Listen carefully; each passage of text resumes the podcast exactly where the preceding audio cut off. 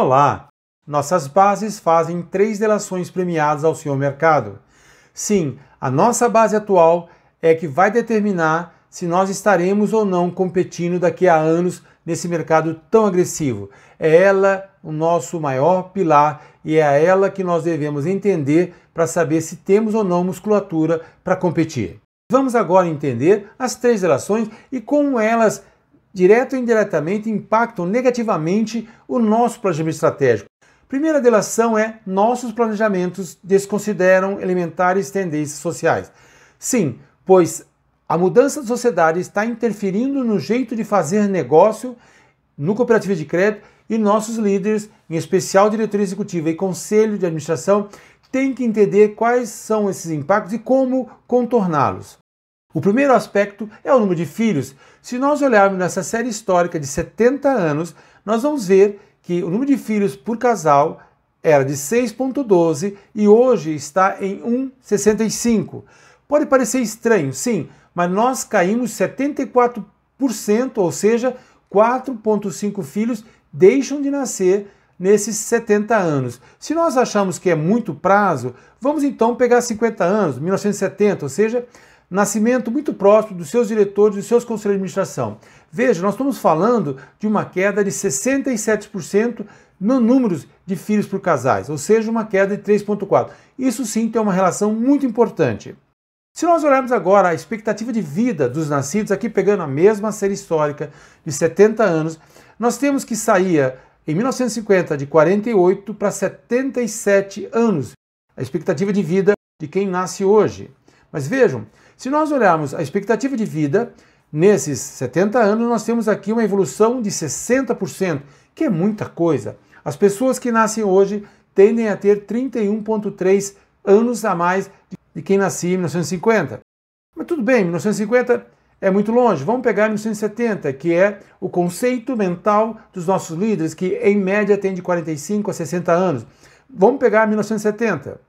A evolução é de 34%, ou seja, quase 20 anos a mais. Quem nasceu em 1970 tem uma expectativa de vida maior do que em 1950, mas ela é 34% menos do que quem nasce agora em 1920. E temos que observar que estima-se que um idoso com 77 anos, agora em 2021, viverá mais 11,4 anos pelo muito de recurso que existe para dar uma qualidade de vida interessante para esses idosos. E agora, se nós confrontarmos os mesmos gráficos no mesmo período, à sua direita em verde você tem os filhos, à sua esquerda você tem a idade. Se nós olharmos, sim, há uma discrepância enorme e o nosso planejamento estratégico tem que olhar isso, porque não é só imaginar que nós vamos avançar sobre os filhos de sócios, que era uma ideia, conceito muito interessante, mas ela está perdendo notoriedade. E nós vamos construir outros argumentos para dizer que Sim, nós estamos diante de uma mudança muito radical e nosso planejamento estratégico tem que ter isso em mente. Outra coisa muito importante nesse movimento social é a distribuição percentual dos nascidos vivos com a idade da mãe. Nós estamos aqui de 2000, 2010, 2021, ou seja, um período de 20 anos. Se nós olharmos aqui, menos de 20 anos, os nascidos vivos caíram de 21,6 para 13,2, ou seja, uma queda de 8,4 em índices percentuais desses 21,6 a 13,2. Agora nós também temos uma queda em índice percentual de menos 5,4 quando olhamos de 20 a 29 anos. Os nascidos vivos dessas mães em 2000 estavam com 54,5% de toda a base, agora representam 49%. Mas olha que interessante, agora as mães com mais de 30 anos passam de 22 para 34% desse mundo, crescendo 11%, ou seja, cada vez mais tardiamente tendo filhos. E isso se verifica com mais de 40 anos, que eram 2%, e em 20 anos dobra para quase 4 pontos percentuais, com um crescimento em índice percentual de 1,9. Tudo isso remete a uma redefinição do nosso planejamento estratégico com fins estudar a sociedade e nossa base para ver aonde há um conflito entre o projetado e aquilo que é verdadeiramente possível frente à realidade instalada, que é a sociedade brasileira. E aqui eu trago uma correlação muito próxima. Se vocês olharem agora aqui, Portugal, que pode ser um pouco distante por estar na Europa, mas olhe o problema de não ter jovens nascendo. Veja, mortes superam os crescimentos. Se vocês pegarem isso aqui, esse é o número positivo de mortes sobre os nascimentos. De alguma forma, a população portuguesa, se não fizer nada, ela tende a se esvair. Mas se nós olharmos a população de Portugal, olhando agora nesse quadro, ela sai de 2017 para 2018, ela cai. Mas daí para frente, 2019 em diante, ela aumenta. Você fala, Ricardo, mas como é que pode? Morte supera o nascimento, como é que a população cresce? Sim, por imigrantes.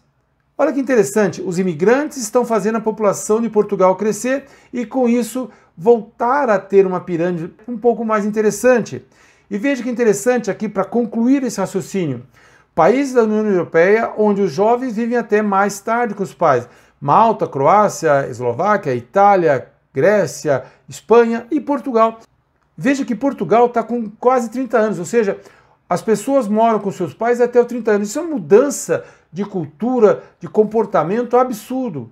Isso tende a mudar a forma que olhamos para a nossa base. Sim, porque as pessoas estão vivendo até 30 anos com seus pais, demorando para construir família, demorando para ter filhos, e toda essa letargia faz alguma coisa acontecer de forma muito importante na nossa base. E nossos diretores e conselhos têm que entender qual é o impacto disso para não fazer um planejamento estratégico calcado em princípios que já não se respondem. E para a gente tentar dar um pouco mais de subsídios para essa mudança que afeta muito a base do cooperativismo e vai afetar a sua competitividade, é a avosidade socioafetiva. Esse é um termo que aparentemente estranho, mas é a importância dos avós na criação dessas crianças que estão nascendo.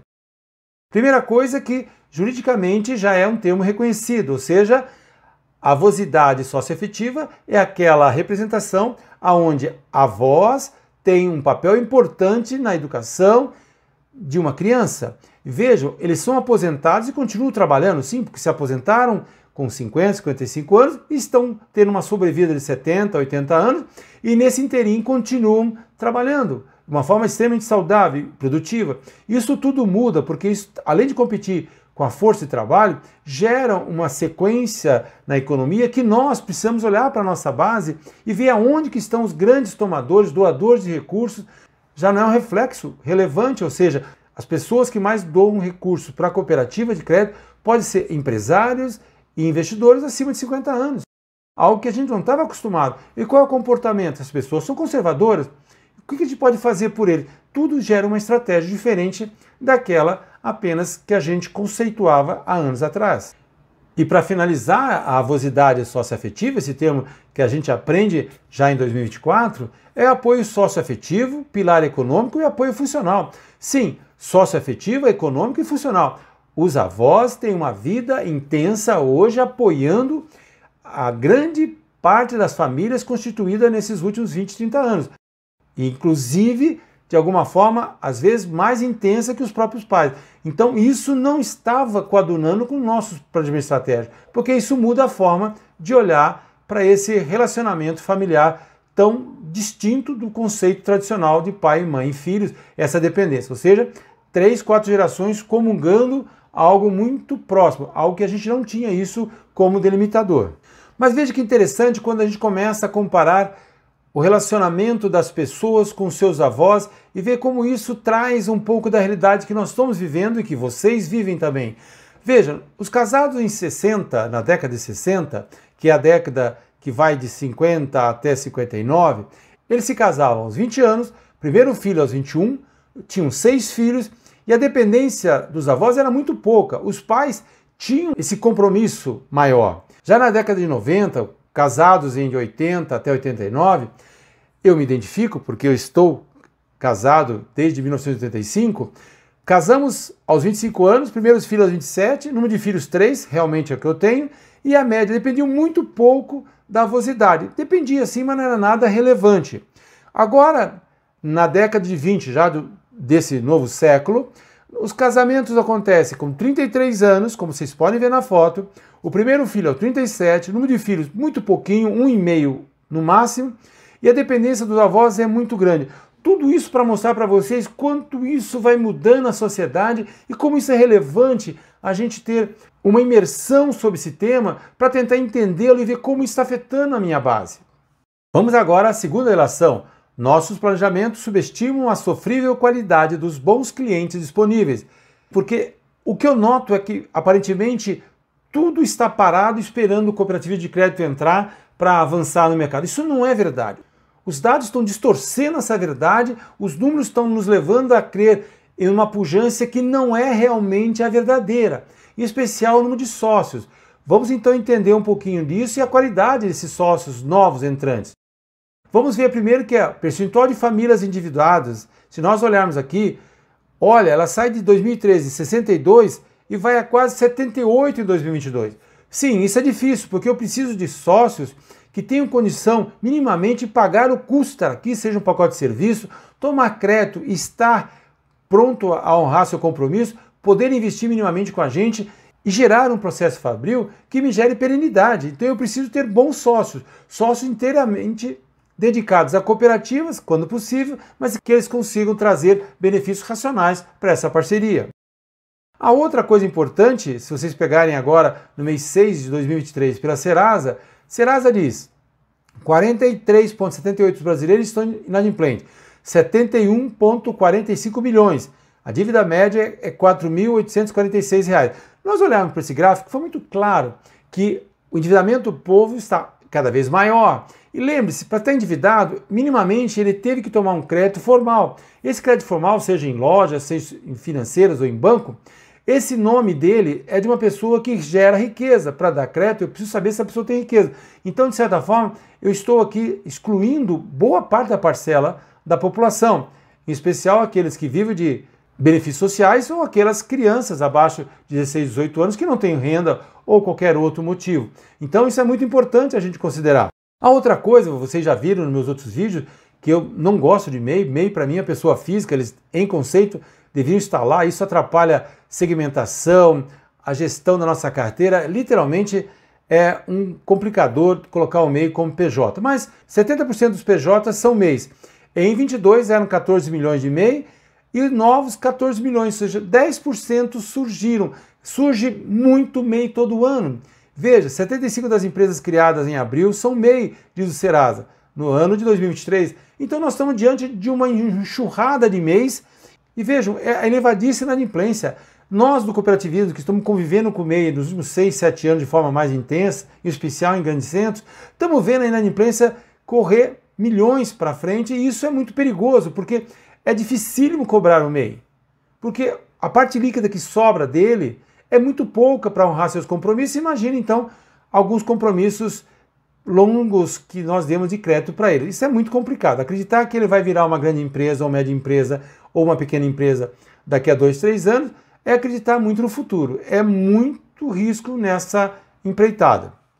E para concluir esse meu pensamento, veja, 41,4% dos MEIs estão inadimplentes no Brasil.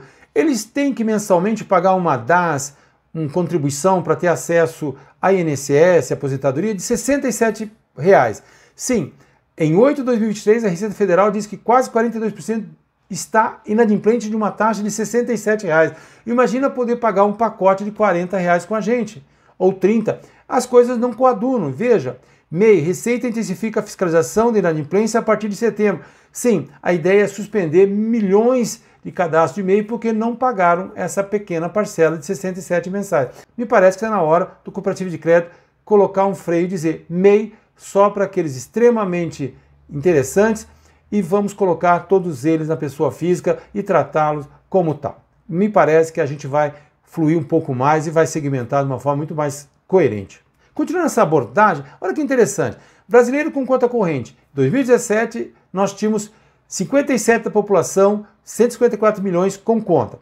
Em 2022, esse número sobe quase 46 milhões, vai para 82. Ou seja, em conceito, pouquíssimas pessoas que têm condição de pagar um pacote de serviço, que eu considero o mínimo para rentabilizar uma conta, ou investir um valor interessante para que possa ser isento desse pacote, está cada vez diminuto. Não tem mais ninguém que possa fazer isso. Essas pessoas estão entrando para ser bancarizadas pagando prêmios ao banco, que é a viabilidade. Claro que bancos públicos fizeram muita bancarização, mas eles vão logo logo tentar viabilizar isso comercialmente, porque senão fica um ônus muito grande.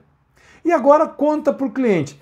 2017 era 2,7, em 5 anos ela dobra para 4,25. O que quer dizer isso? Quer dizer que eu tenho muita gente com conta. Mas a pessoa não movimenta as quatro contas, em média. Movimenta uma e outra e as outras esqueceram, nem fecharam.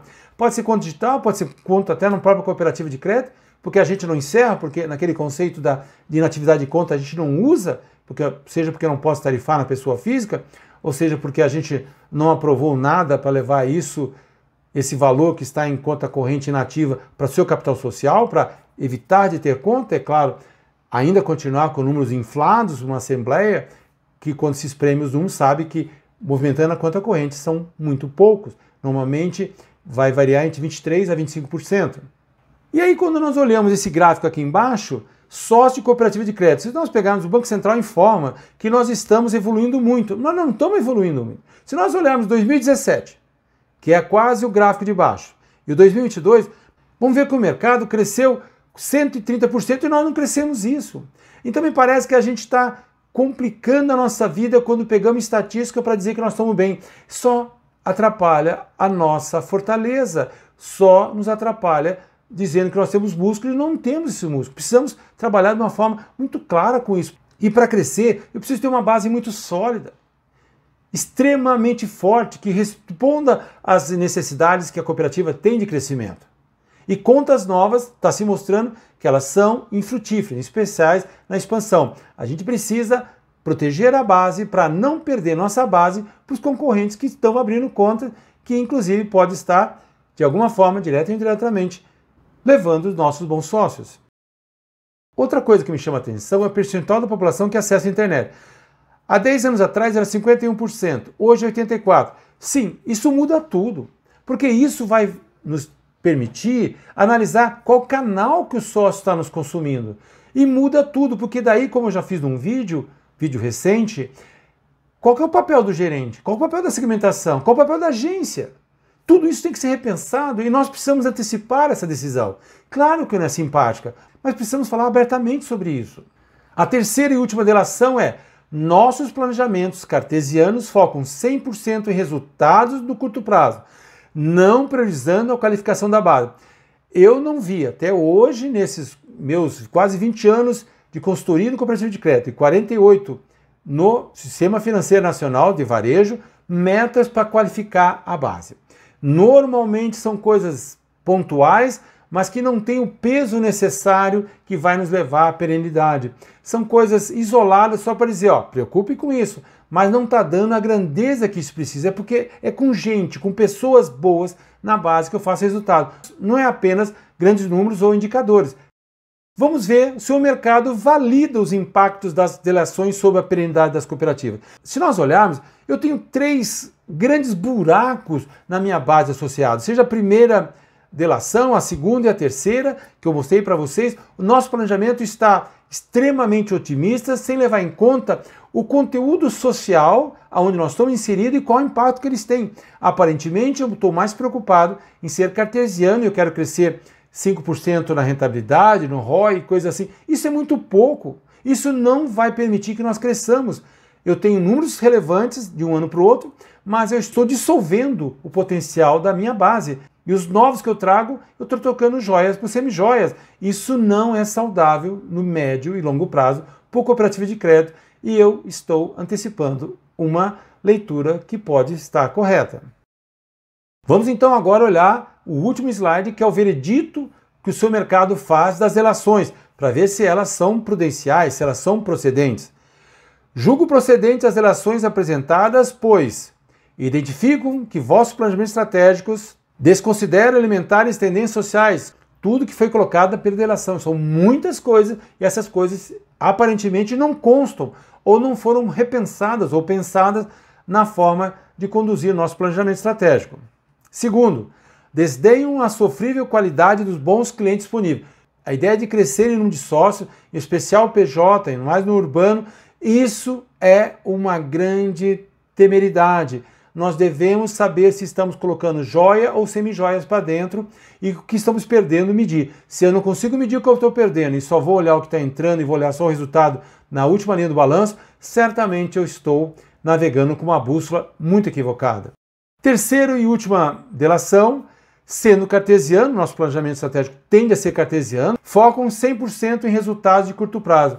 Ou seja, eu estou premiando funcionários, diretorias e aplaudindo o conselho de administração, em especial quando comparado a outras cooperativas de uma mesma bandeira ou de uma central, dizendo que estão melhor que o outro apenas pelo resultado. Isso é equívoco. Isso não é suficiente para a perenidade. Nós estamos trabalhando com informações desencontradas e precisamos melhorar isso. Qual é a sentença dada pelo seu mercado ao cooperativo de crédito? Se não for sentida agora, vai ser sentida nos próximos 3, 5 anos. Essa sentença é porque o seu mercado diz que sim, é procedente essas três relações. E o veredito dele na sentença é: revisão urgente dos planejamentos estratégicos com foco na qualificação sustentável das bases. E veja que interessante, se nós olharmos, voltemos ao nosso planejamento estratégico, ver quanto dessas inquietudes que aqui foram transformadas em delações são producentes, têm coerência.